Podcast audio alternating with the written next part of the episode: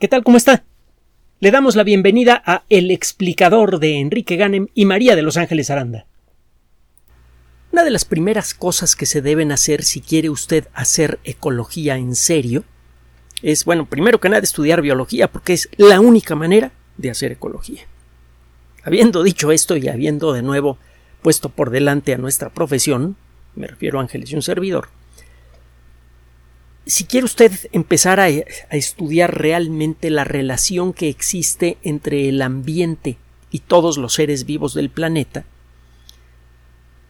tiene que comenzar por hacer una serie de, cosas que de tan simples parecen banales. Por ejemplo, hacer un levantamiento lo más preciso posible de los seres vivos que existen en los distintos ecosistemas. Es una tarea enloquecedora, deliciosa, padrísima tiene usted que visitar toda clase de lugares, no siempre con todas las comodidades, pero los panoramas son espectaculares y siempre es mejor estar metido en una selva espantando mosquitos que estar sentado en una oficina. Eh, necesita usted, bueno, además sabe que es una, una labor imposible. Recuerde los esfuerzos de Sísifo, este rey que se burló de los dioses y lo castigaron obligándole a empujar una roca hasta eh, la cima de una colina. El día en que lograra hacer llegar la roca hasta la cima de la colina quedaría libre de la maldición y siempre que está a punto de llegar a Sísifo se le escapa la roca y ésta regresa a su punto de partida. Como imaginará, el tratar de hacer un inventario completo de toda la vida terrestre pues, es equivalente a los esfuerzos de Sísifo, no solamente por la cantidad tan tremenda de bichos que existen, bueno, de seres vivos que existen en todo el planeta, la lista casi interminable de ambientes en donde se encuentran y el proceso de evolución. Desde que comenzamos a clasificar escarabajos han aparecido centenares de nuevas especies, si no es que miles de ellas. La, cantidad total de especies de escarabajos que existe es eh, grandísima no tenemos una idea exacta de cuántas especies existen, pero lo cierto es que están apareciendo continuamente especies nuevas. Es un grupo especialmente plástico en ese sentido. Bueno, además, por otro lado, déjeme decirle que sería tristísimo el día en el que alguien pudiera decir ya tenemos clasificados a todos los seres vivos. Es tan apasionante el encontrar una nueva especie tan significativo y tan bonito que realmente sería muy triste llegar a eso. Eh, para mucha gente que trabaja, cuando usted trabaja en lo que le gusta, cuando está usted enamorada, enamorado de lo que hace, el ir todos los días al lugar de trabajo es una verdadera delicia. No, puedo dejar de pensar en el principito que dice que los, eh, los niños y la gente de mente pura, de corazón puro, disfrutan del viaje, mientras que el resto de la gente lo único que puede pensar es lo que va a hacer cuando llegue a su destino. El viaje mismo es una aventura, y en el mundo de la biología parte de ese viaje consiste en clasificar bichos y meterse a toda clase de ambientes para buscarlos. Pero bueno, es una de las primeras cosas que tiene usted que hacer. Otra cosa que tiene que hacer que es fundamental para hacer ecología es conocer la forma en la que la Tierra y los seres vivos intercambian materia. A final de cuentas, la vida es un fenómeno material. Y por lo tanto, si queremos entenderla, tenemos que rastrear la historia de la materia que forma a los seres vivos. Esa materia a veces está viva y a veces regresa al entorno natural de muchas maneras diferentes. Sabemos que en nuestro cuerpo existen elementos químicos en proporciones, por cierto, toscamente similares a las que existen en la corteza terrestre. Todos los elementos químicos que hay en nuestros cuerpos existen en la naturaleza y no existe un solo elemento químico. Ay, perdón, estornude. No existe un solo elemento químico en los seres vivos que no existe en la Tierra. La, relación se cumple en las dos direcciones. Si queremos eh, hacer ecología, tenemos entonces que estudiar qué le pasa, por ejemplo, al carbono. A veces forma parte del cuerpo de los seres vivos y a veces forma parte del entorno, en forma de dióxido de carbono, de sustancias eh, orgánicas, es decir, sustancias eh, hechas de cadenas de átomos de carbono que se encuentran en el suelo o disueltas en agua o suspendidas cuando menos en agua, etc. Existe incluso un concepto que usted seguramente conoce, que está relacionado con, esta idea que estamos eh, revisando ahorita, el ciclo del carbono. los seres vivos están hechos principalmente de carbono, como parte de su funcionamiento normal generan desechos que generalmente están eh, llenos de sustancias eh, eh, con carbono. Cuando mueren sus cuerpos generalmente se descomponen y el carbono regresa al entorno. En el entorno el carbono puede formar parte de la atmósfera en forma de dióxido de carbono, puede fijarse a rocas de, carbonato, por ejemplo la roca caliza, y permanecer así por millones de años, puede formar parte de sustancias disueltas en agua como los carbonatos, etcétera, etcétera, etcétera. Un estudio más detallado le permite a usted entender con, eh, con, gran exactitud cómo es que funcionan estos ciclos. Por ejemplo, qué porcentaje del carbono total disponible para el ecosistema terrestre se debe encontrar normalmente en la atmósfera o disuelto en el agua, etcétera, etcétera. Eh, lo mismo hace usted con el nitrógeno, el oxígeno, el azufre, el hierro. El entendimiento profundo de estos ciclos de, elementos químicos es crucial para entender la vida. Hay algunos ciclos que cuando son estudiados con detalle pueden revelar aspectos inesperados de la evolución de la vida. Este es el caso del ciclo del fósforo del que hemos hablado en otras ocasiones. Fósforo es un, eh, un elemento químico crucial para la vida. Es eh, eh, fundamental para fabricar el ADN, el ARN, pues, todos los ácidos nucleicos, participa en el funcionamiento de muchas proteínas. vaya, eh, sin fósforo la vida se cae inmediatamente. Y la falta de fósforo en el ambiente es uno de los factores que más limitan el desarrollo de la vida. Entonces, eh, hemos descubierto al estudiar los ciclos de los elementos químicos y en particular el ciclo del fósforo que en ciertas épocas en la historia de la Tierra aparentemente el fósforo ha quedado atrapado en, ah, eh, en rocas por mucho tiempo y esto ha reducido en mucho la biodisponibilidad de fósforo, es decir, cuánto fósforo eh, hay realmente disponible para que lo aprovechen seres vivos. Y es claro que como consecuencia de esto, la biodiversidad del planeta ha sufrido. cuando, cuando hay poco fósforo en el ambiente, Mm, la cantidad total de materia viva que hay en la tierra y en los mares disminuye mucho.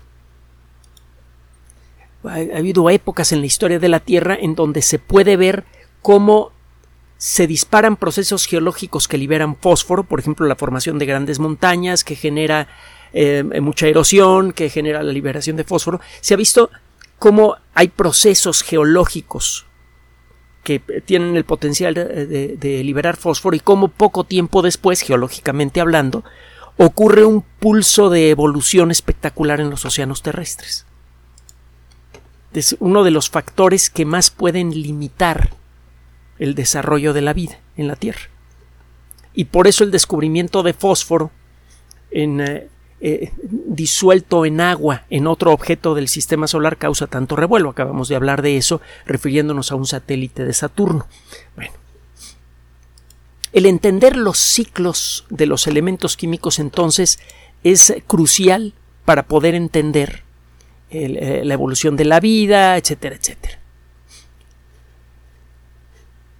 El caso con el, eh, del día de hoy tiene que ver con un elemento químico bien conocido, fundamental para la vida, y cuyo ciclo creíamos entender bastante bien, el nitrógeno. El nitrógeno es un elemento químico fundamental para fabricar prácticamente todas las proteínas, todos los ácidos nucleicos y un montón de otras sustancias más. casi no hay, casi, ¿eh? casi no hay familia de elementos químicos, eh, de elementos químicos, de, eh, familias de moléculas que forman parte de los seres vivos que no lleven nitrógeno. hay muchas cuestiones relacionadas con el nitrógeno que se discuten frecuentemente. Por ejemplo, la atmósfera tiene pues, un 79% de, de nitrógeno aproximadamente. Es muy abundante el nitrógeno en la atmósfera. Pero ese nitrógeno no es biodisponible. Los seres vivos, casi ningún ser vivo puede agarrar nitrógeno del aire y convertirlo en sustancias que sirvan a su vez para construir proteínas, por ejemplo. Todo el nitrógeno que hay en nuestros cuerpos viene de otros seres vivos, que a su vez viene de otros seres vivos, que a su vez viene o de bacterias que saben fijar nitrógeno, o de la acción de los relámpagos. Un relámpago calienta momentáneamente a un trocito pequeño de atmósfera rico en nitrógeno y oxígeno y eso convence a los rejegos átomos de nitrógeno a pegarse a los átomos de oxígeno y formar nitratos. Los nitratos son compuestos que se disuelven fácilmente en agua y que pueden ser absorbidos fácilmente por las raíces de todas las plantas. Es, un asunto que sí entendemos y entendemos muchas otras cuestiones relacionadas con el nitrógeno. Hay un trabajo reciente que acaba de aparecer en las memorias de la Academia Nacional de Ciencias, el Proceedings of the National Academy of Sciences, que está revelando un aspecto completamente desconocido del ciclo del nitrógeno y que parece que es fundamental para el bienestar del ecosistema terrestre en general, no solamente del ecosistema marino tiene que ver con una molécula que tiene un nombre desagradable, porque nos recuerda algo desagradable, la urea. Esta molécula se llama así porque es uno de los componentes fundamentales de la orina. La urea es una molécula que tiene nitrógeno. A lo largo de, de, la vida de una célula es necesario fabricar muchas proteínas y esas proteínas son como pequeñas herramientas moleculares que realizan ciertas funciones y como todas las herramientas, después de mucho usarse, esas proteínas comienzan a romperse, a dejar de funcionar bien.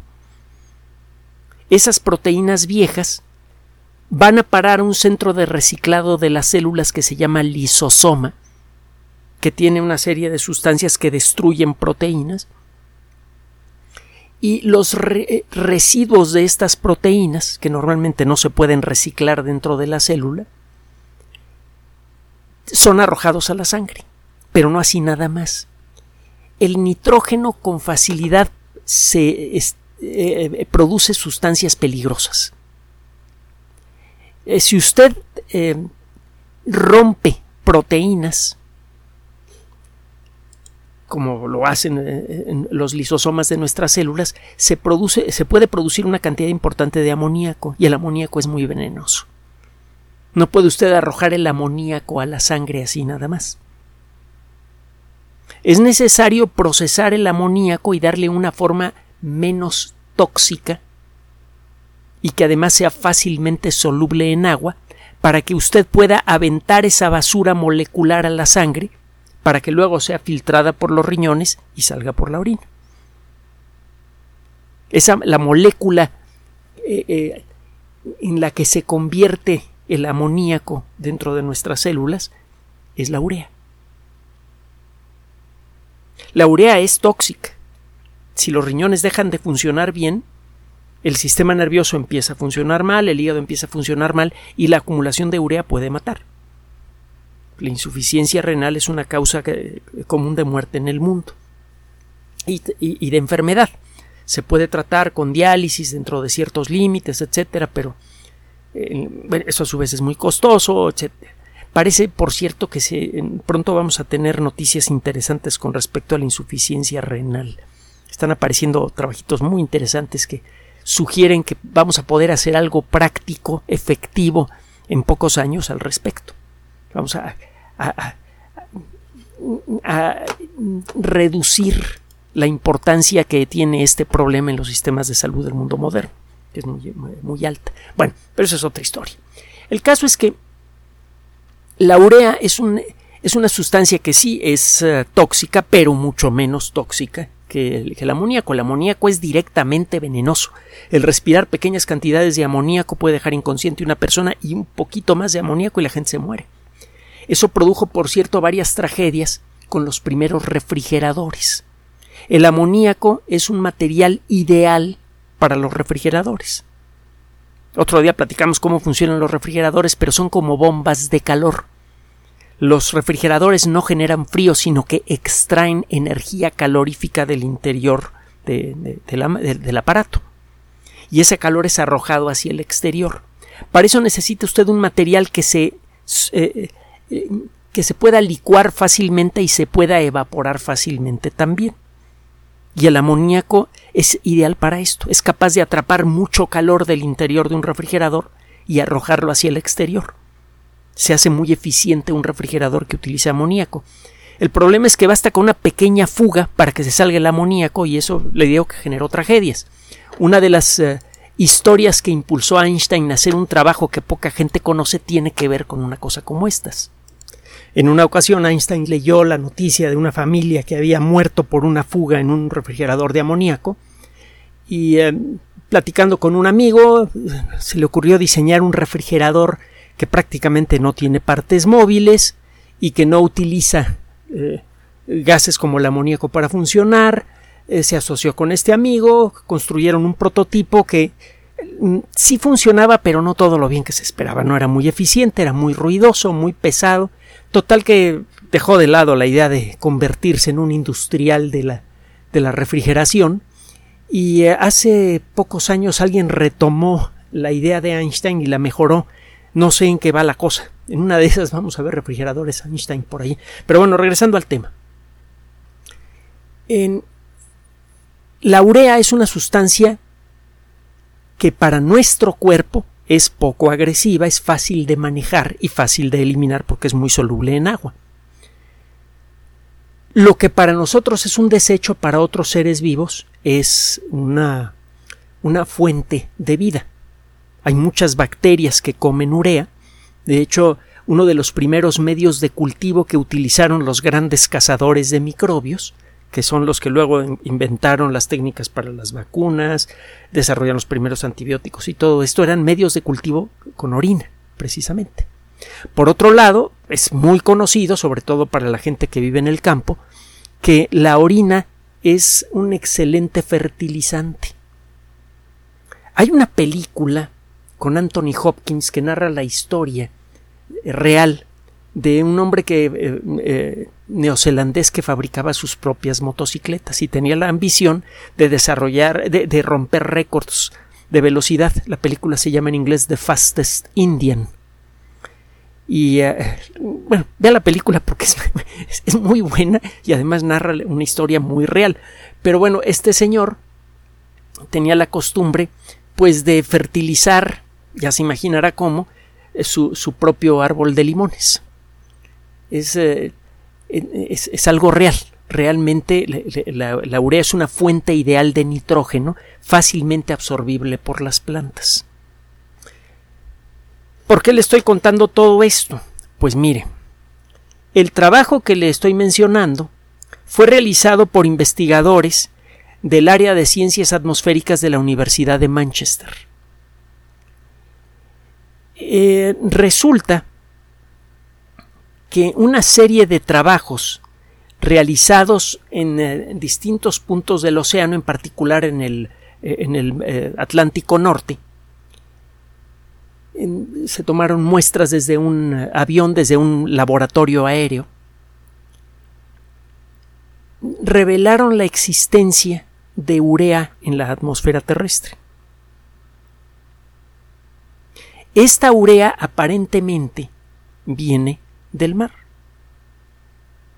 Forma parte de la vida normal de eh, algunos de los organismos que en conjunto eh, eh, integran lo que llamamos el plancton.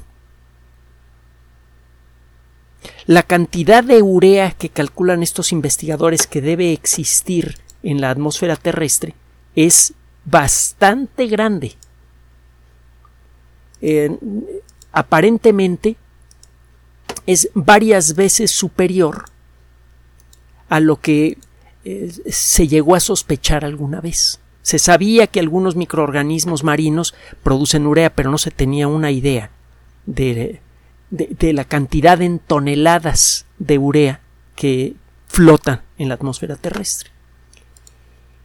Y esto revela, por un lado, un aspecto inesperado del funcionamiento del ecosistema terrestre y por otro lado revela un nuevo peligro potencial grave para el equilibrio ambiental de la Tierra como consecuencia de nuestras actividades. La urea, insisto, es una sustancia de fácil absorción para muchos seres vivos y es rica en nitrógeno. La distribución de nitrógeno, la distribución irregular de nitrógeno en la Tierra y en el mar es en buena medida responsable por las irregularidades en el crecimiento de la vegetación en tierra firme y por la distribución del plancton en el mar. Eh, piense usted que normalmente cuando quiere usted sembrar cualquier, cualquier cosa, tiene usted que agregar algún fertilizante rico en nitrógeno. Y eh, lo que sucede artificialmente en un cultivo sucede naturalmente en todo el planeta. Los procesos que permiten fijar mucho nitrógeno generalmente fertilizan mucho los terrenos de alrededor. No es un accidente, existe una cierta correlación que es más compleja de lo que le voy a contar ahorita, pero eh, no es un accidente que algunas de las zonas más fértiles del planeta, aunque tengan suelos pobres, por ejemplo las selvas, la selva amazónica, la selva que hay en el sur de México, etcétera, tiene suelos muy pobres de mala calidad. La, capa de, suelo fértil a, veces es de unos pocos centímetros. Sin embargo, esa capa es lo suficientemente fértil para soportar árboles grandes. Esto es porque hay mucho nitrógeno biodisponible, mucho nitrógeno que está atrapado en moléculas que se pueden absorber fácilmente. Y eh, eso en buena medida es consecuencia de los relámpagos que son muy comunes en esas zonas porque hay mucha lluvia que a su vez es generada por las sustancias que emiten los árboles y que actúan como eh, puntos de reunión para las moléculas de agua que hay en el aire. Técnicamente se llaman como nucleadores. Los árboles emiten ciertas sustancias que atraen fácilmente a las moléculas de agua que hay en el ambiente. Eso facilita la formación de millones y millones de pequeñas gotitas que juntas forman nubes que al cabo de poco tiempo descargan eh, lluvia y esa lluvia muchas veces es acompañada por relámpagos. Entonces esa lluvia que está cayendo frecuentemente del cielo no solamente humedece bien el suelo, sino que además esa agua muchas veces tiene una cantidad bastante tangible de nitratos que se forman por los relámpagos en la atmósfera. Está lloviendo agua fertilizada. Por eso crecen tanto las plantas en estos ambientes tan pobres y por eso hay que tener mucho cuidado de no arrasar con las selvas porque usted interrumpe ese proceso y volverlo a echar a andar es bien canijo. En el momento en el que mata usted la selva, la capita de suelo fértil se pierde en uno o dos años. El volver a recuperarla es casi imposible, cuando menos en el corto plazo. Y corto plazo le estoy hablando de 20 o 30 años. Se necesita más tiempo para recuperar el, suelo fértil en, un lugar que ha sido arrasado por la pezuña humana. Pero bueno, esto tiene que ver con lo que estamos platicando. El bienestar del ecosistema terrestre depende de una manera muy importante en una correcta distribución del nitrógeno biodisponible, es decir, en la correcta distribución de moléculas ricas en nitrógeno que puedan absorber fácilmente los vegetales y otros bichos y, otros seres vivos. Eh, la presencia de urea en la atmósfera es, eh, revela la existencia de un mecanismo hasta hace poco desconocido, que debe ser muy importante, pero no hemos tenido tiempo para medir qué tan importante es, para distribuir eh, nitrógeno biodisponible por todo el mundo. Esa urea es arrastrada por las lluvias y fertiliza el lugar en donde cae. Puede ser eh, tierra firme, puede ser mar. No es eh, clara, le digo, la cantidad de urea que flota en la atmósfera terrestre de manera normal, pero el, trabajo realizado por estos investigadores sugiere fuertemente que la cantidad de urea que hay en la atmósfera terrestre es muy significativa. Y esto es preocupante por lo siguiente. Todos los días, muchos ríos del planeta descargan toda clase de porquerías en el océano.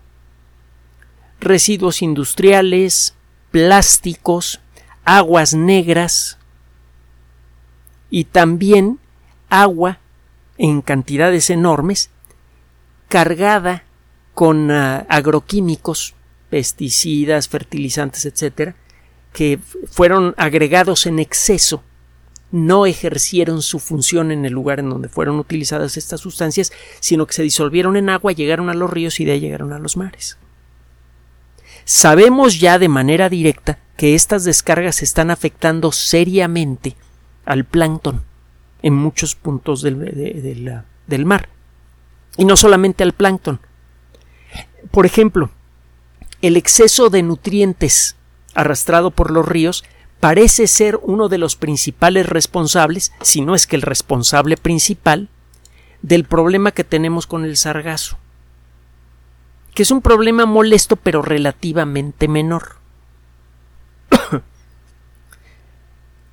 Existen motivos para creer que la, la, población general de plancton de los océanos mundiales está empezando a ser impactada a gran escala por todas estas porquerías que estamos echando en el mar.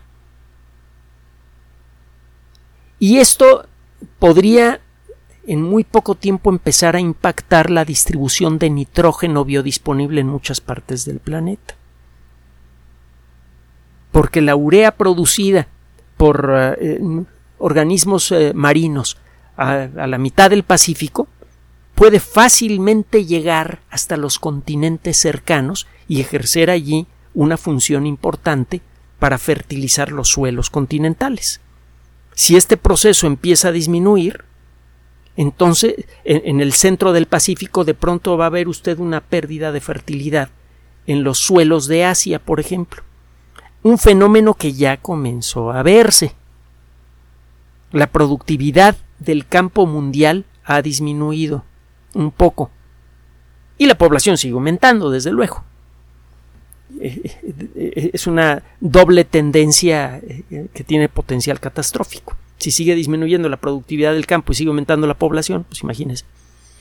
Entonces, lo que está empezando a señalar este proyecto, lo, que ya señala este proyecto, es que claramente la producción y distribución de urea atmosférica, que es mm, consecuencia del trabajo del plancton marino, juega un papel muy importante, todavía no medido, pero claramente muy importante, en la fertilidad de los suelos terrestres y en la vitalidad misma del plancton.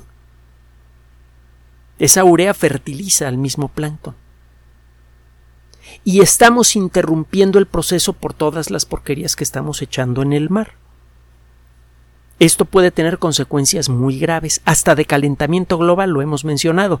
Los mismos eh, em, eh, organismos que integran al plancton eh, generan en muchos casos sustancias parecidas a las que generan las plantas, que actúan como nucleadores, formadores de nubes.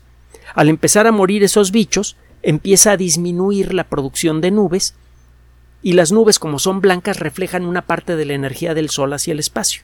Actúan por lo tanto como paraguas, eh, como parasoles que enfrían a la Tierra. Al empezar a desaparecer las nubes llega más energía solar a la Tierra y la Tierra se calienta. Hace poco le comentamos que mm, algunos meteorólogos sospechan, con base en observaciones estadísticas, que la producción de nubes en la Tierra ha disminuido algo. Ya se imaginará que no vamos a concluir esta cápsula sin mencionar un tema que nos preocupa profundamente. Desde luego tiene que ver con el calentamiento global antropogénico. Lo que se dice sobre el calentamiento global antropogénico eh, implica que el, único problema realmente delicado que tiene la sociedad humana con respecto al, ambiente, el único problema que, realmente merece ser atacado, es el del calentamiento global antropogénico. Cualquier otro problema eh, es eh, cualquier otro problema ambiental causado por la sociedad humana es eh, de poca monta en relación a ese. Todo nuestro esfuerzo para corregir problemas ambientales debe dedicarse a la corrección del problema del calentamiento global antropogénico. Esa es la perspectiva que de manera implícita y a veces explícita eh, recibimos de, los medios de comunicación masiva cuando se toca este tema. La realidad es que existen otros problemas muy graves causados por nuestras actividades que pueden impactar de manera mucho muy grave eh, eh, el equilibrio del ecosistema terrestre y ese impacto es de muy larga duración. Es un impacto que no va a poder ser resuelto en el corto plazo, tomando acciones heroicas como por ejemplo cambiando todos los automóviles del planeta por ah, eh, automóviles eléctricos.